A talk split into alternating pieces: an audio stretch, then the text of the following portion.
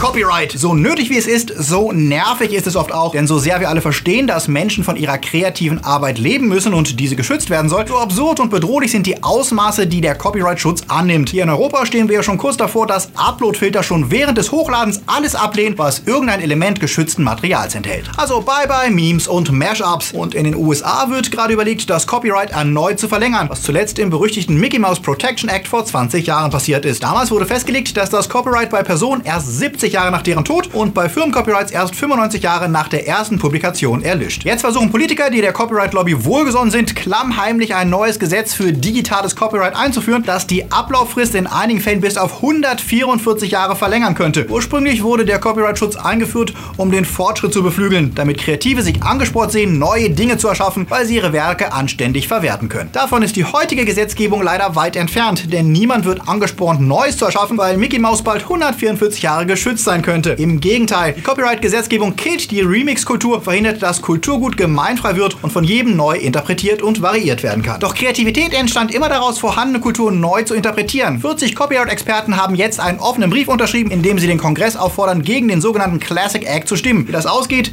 wir halten euch auf dem Laufenden. How to Train Your Dragon ist ja wahrscheinlich das beste DreamWorks Animation Franchise, denn es brachte eine Ernsthaftigkeit und eine emotionale Tiefe mit, die die üblichen Kung Fu Pandas und Madagaskars leider vermissen lassen. Um Umso erfreulicher, dass es nach dem tollen zweiten Teil jetzt einen dritten Kinoausflug mit Hiccup und Toothless bzw. Hicks und ohne Zahn geben wird. Drachenszenen leicht gemacht, die geheime Welt stammt zum Glück wieder vom selben Team wie die Vorgänger. Diese Woche gab es das erste Poster zu sehen und ab dem 21. Februar 2019 können wir dann sehen, wie Toothless einen geheimnisvollen weißen Drachen kennenlernt und Hiccup sich als Chef seines drachenfreundlichen Dorfes behaupten muss. Die Sesamstraße verklagt den Sohn von Jim Henson? Was? Ja, das klingt absurd. Ist der Sohn des Muppet-Erfinders doch ein respektierter Regisseur, der klar Klassiker wie die Muppet Weihnachtsgeschichte erschaffen hat. Doch seit die Muppets an Disney verkauft wurden, lebt Henson auch gerne seine subversive Ader aus. Besucher der Improvisationsshow Puppet Up konnten sich auf der Bühne schon lange davon überzeugen, dass der Humor nicht für Kinder geeignet ist. Und das gilt auch für den neuesten Film The Happy Time Murders, in dem Melissa McCarthy mit dem Puppendetektiv Phil Phillips einen Serienkiller fangen muss, der die Mitglieder einer 80er Jahre Puppenserie namens The Happy Time Gang umbringt. Das ist ganz und gar nicht brav und erinnert etwas an Peter Jacksons blutig perverse Puppensatire Meet the Feeble Feebles. Doch Brian Hansons Film wurde jetzt verklagt und zwar von den Sesame Workshops, den Machern der Sesamstraße, die die Rechte an Ernie Baird, Oscar und Co. besitzen und es wenig witzig finden, dass The Happy Time Murders mit der Zeile No Sesame, All Street wirbt. Sie wollen wohl nicht verwechselt werden mit einem Film mit ejakulierenden Puppen. Einerseits verständlich, aber irgendwie auch ziemlich bescheuert, denn welches Kind wird sich schon in einen R-rated Film verirren? Hansen reagierte angemessen. Er ließ einen Puppenanwalt antworten. Wir sind enttäuscht, dass die Sesamstraße den Spaß nicht versteht, sind aber zuversichtlich, was unsere rechtliche Position Position angeht. Ein deutscher Starttermin steht leider noch nicht fest. Wir sind aber auf jeden Fall sehr gespannt auf die Happy Time Murders und können es kaum erwarten, die Muppet fluchen und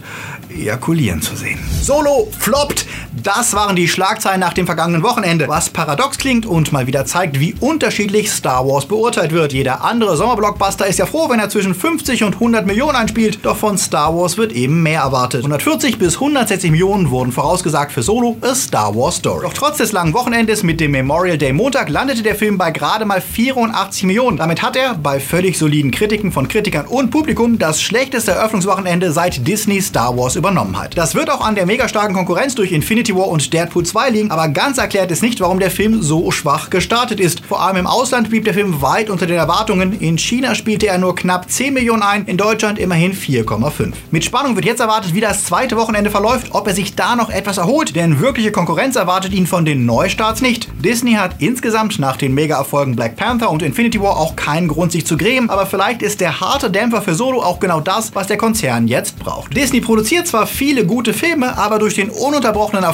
neigen sie auch dazu, sich unangreifbar zu fühlen. Dass sie jetzt erfahren, dass sie nicht unfehlbar sind und auch mal Rückschläge hinnehmen müssen, kann ihnen nur gut tun. Denn Konkurrenz ist wichtig und niemand kann einen Konzern wollen, der den kompletten Unterhaltungsmarkt beherrscht. Das merkt Disney an vielen Fronten, denn auch an anderer Stelle gibt es Gegenwind. Zum einen häufen sich die Proteste gegen Disneys Verhalten gegenüber ihren Angestellten in den Freizeitparks, nachdem eine Studie jüngst belegte, dass sie so mies bezahlt werden, dass einer von zehn Angestellten in den letzten zwei Jahren schon mal obdachlos war und dass sie sich grundlegende Dinge wie medizinische Versorgung und Lebensmittel oft nicht nicht leisten können. Doch schwerwiegender ist vermutlich der Fox-Deal, der seit November vorbereitet wird, ist nämlich noch nicht so sicher, wie viele es gerne glauben. Letzten Monat hat der Kommunikationsriese Comcast ein neues Angebot in den Ring geworfen und damit Disneys 52,4 Milliarden Angebot nochmal überboten. Und zwar in Cash und nicht als Mischung aus Bargeld und Aktien wie bei Disney. Im Juli sollen die Shareholder jetzt darüber abstimmen, ob sie beim Disney-Deal bleiben oder doch lieber an Comcast verkaufen wollen. Die Fox-Geschäftsführer plädieren für den Disney-Deal, aber wie die Anleger entscheiden, ist noch nicht sicher. Sollte Comcast überraschend gewinnen, kann sich Disney die Zusammenführung der X-Men und des MCU abschminken. Denn Comcast, die als Medienkonzern schon mehrfach den Preis schlimmste Firma in Amerika gewonnen haben, hören die Universal Studios und denen würde Fox perfekt ins Portfolio passen, denn denen fehlt bisher ein zu kräftiger Superhelden-Franchise. Außerdem plant Comcast ja immer noch einen Zusammenschluss mit Time Warner, der derzeit aber noch von den Kartellbehörden überprüft wird. Gelingt ihnen das, wären sie ein mächtiger Gegner für Disney. Im Juli werden wir wohl mehr wissen,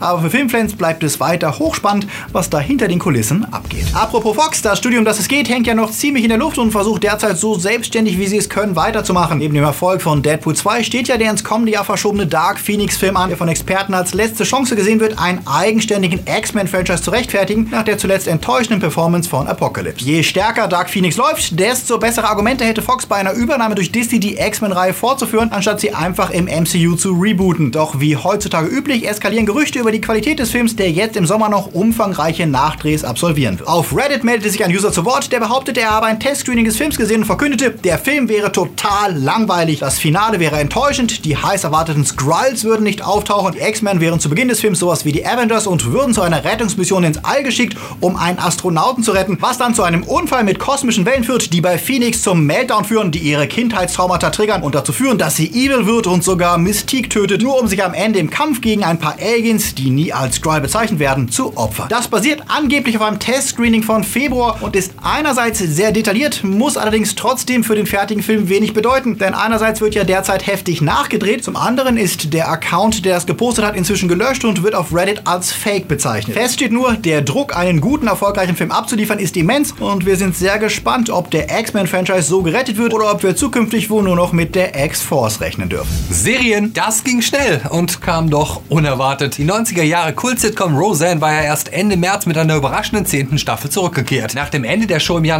1997 kam die komplette Originalbesetzung noch einmal für acht Folgen zusammen und legte einen mega Erfolg hin. Was verwunderte, denn der Star der Show, Roseanne Barr, war in den vergangenen Jahren immer wieder durch beleidigende Bemerkungen, rassistische Ausfälle und einem Fable für Verschwörungstheorien aufgefallen. Unter anderem verbreitete sie die Fake News, dass Hillary Clinton im Keller einer New Yorker Pizzeria einen Kinderpornoring betreibe. Trotzdem ließ sich der Sender ABC auf den Vorschlag des Reboots der Serie ein, wohl auch in der Hoffnung, damit bei konservativen Zuschauern punkten zu können. Die Show selbst bekam viel positive Kritik, trotz einiger merkwürdiger Momente. Doch nachdem Roseanne vergangene Woche in einem Tweet eine ehemalige Beraterin von Präsident Obama, Valerie Jarrett, als Kreuzung zwischen der Muslim Brotherhood und Planet der Affen bezeichnete, war der Ofen aus. Nachdem selbst der konservative Sender Fox News ihre Bemerkungen als grauenhaft brandmarkte, half auch Bars Entschuldigung nichts mehr. Wanda Sykes, Beraterin der Show, verkündete, sie würde aussteigen. Der Disney-Sender ABC zog nach wenigen Stunden die endgültigen Konsequenzen und verkündete die Absetzung der Serie. Trotz fantastischen Quoten wird es keine zweite Staffel geben. Roseanne versuchte sich noch zu rechtfertigen, sie habe das Schlafmittel Ambien wegen Schlafstörungen genommen, wäre deswegen nicht ganz bei sich gewesen beim Twittern. Ich weiß gar nicht, was sie hat. Andere Leute schmeißen eine ganze Präsidentschaft auf Ambien. Doch da sie derartige Vergleiche nicht zum ersten Mal gebracht hat, klang das wenig glaubwürdig. Auch der Hersteller des Schlafmittels verwahrte sich gegen die Rechtfertigung, Ambien würde keinen Rassismus auslösen. Auch für deutsche Zuschauer hat das Ganze Konsequenzen. Der Disney Channel sagt die schon geplante Ausstrahlung der ersten Staffel ebenfalls ab und auch die bisher laufenden Wiederholungen der alten Folgen wurden aus dem Programm genommen. Schade ist das natürlich für die übrigen Darsteller und Mitarbeiter der Show. Fans hoffen jetzt, dass es ohne Roseanne weitergehen könnte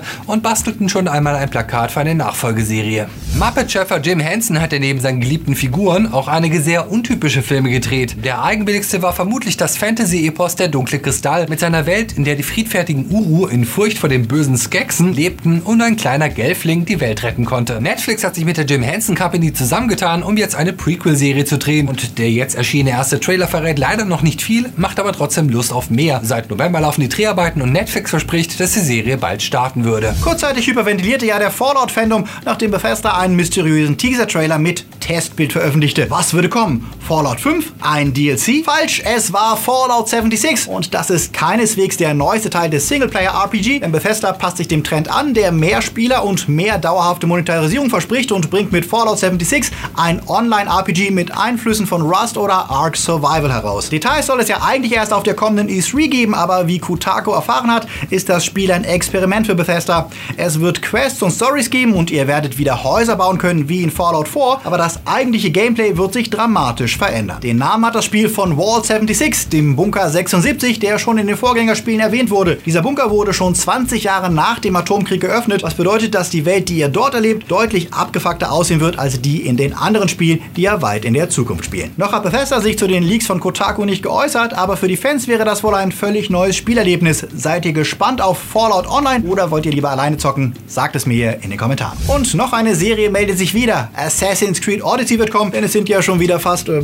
acht Monate ohne Assassin's Creed vergangen. Odyssey wird ein direktes Sequel zu Origins werden und im alten Griechenland spielen und damit den Trend ungewöhnlicher neuer Settings und Gameplay-Ergänzungen fortsetzen. Nachdem Origins ja schon RPG-Elemente etabliert hat, sollen in Odyssey jetzt erstmals Dialogoptionen eingeführt werden. Spielen könnt ihr weder als Mann oder Frau, allerdings wird es neue Charaktere geben. Aya und Bayek werden also nicht zurückkommen. Wann das Spiel erscheinen wird, ist noch nicht raus, aber vermutlich noch vor April 2019. Seid ihr gespannt oder langweilt euch Assassin's Creed? Sagt es uns. Bye bye Bärchen, hier sind sie, unsere Starts der Woche. Goodbye, Christopher Robin. Ja klar, das ist doch dieser Film, in dem der erwachsene Christopher Robin seine Kindheitsfreunde Pooh und Co. wieder trifft. Äh, falsch. Das klingt erstmal plausibel, kam doch gerade der Trailer dafür raus, aber tatsächlich ist Goodbye Christopher Robin ein ganz eigener Film, der die Geschichte hinter den Büchern erzählt. Don Mel Gleason spielt den Autoren A.A. Milne, der das distanzierte Verhältnis zu seinem Sohn Christopher überwindet, indem er anfängt, Geschichten für ihn zu erfinden. Der Film, der erzählt, dass die Entstehungsgeschichte von Pooh alles andere als einfach war, kam bei der Kritik okay an. Die geben im Schnitt 6,5 Punkte für Goodbye Christopher Robin. Wollt ihr keine News verpassen? Dann vergesst nicht, wir bringen jeden Tag aktuelle Film-Updates auf Facebook, Twitter und Insta. Und wenn ihr noch mehr hören wollt, wir waren fleißig und haben einen Podcast zu Solo A Star Wars Story aufgenommen. Die neueste Folge von Die Männer außer drei haben wir unten verlinkt. Und wenn ihr lieber Videos gucken wollt, dann schaut auf jeden Fall mal rein in unsere Top 5 Gründe, warum Star Wars gerade Probleme hat. Flips wäre nicht denkbar ohne unsere Unterstützer, denen wir hier nochmal danken möchten. Denn neben den Guardians helfen uns die fantastischen Flips Timelords, die uns jeden Monat mit einem Zehner unterstützen, damit wir weitermachen können. Doch Dank gilt natürlich auch allen Padawans und Flips Patronus. Ihr wisst, Flips finanziert sich durch die Mischung aus Werbung und eurem Support. Wenn ihr uns also auch unterstützen wollt, dass wir dauerhaft weitermachen können, dann schaut doch mal bei unserem Steady oder Patreon vorbei oder lasst uns einfach per PayPal ein einmaliges Trinkgeld da. Der Link ist unten in der Beschreibung. Und wir arbeiten übrigens an einem exklusiven Flips T-Shirt für die Guardians und Junior Guardians, die uns seit mindestens sechs Monaten unterstützen. Geht mal auf Instagram und schaut euch das Motiv an. Wir sehen uns nächste Woche wieder. Genießt den Sommer, seid nett zu euren Mitmenschen, auch wenn sie mal anderer Meinung sind. Viel Spaß im Hellen und läuft.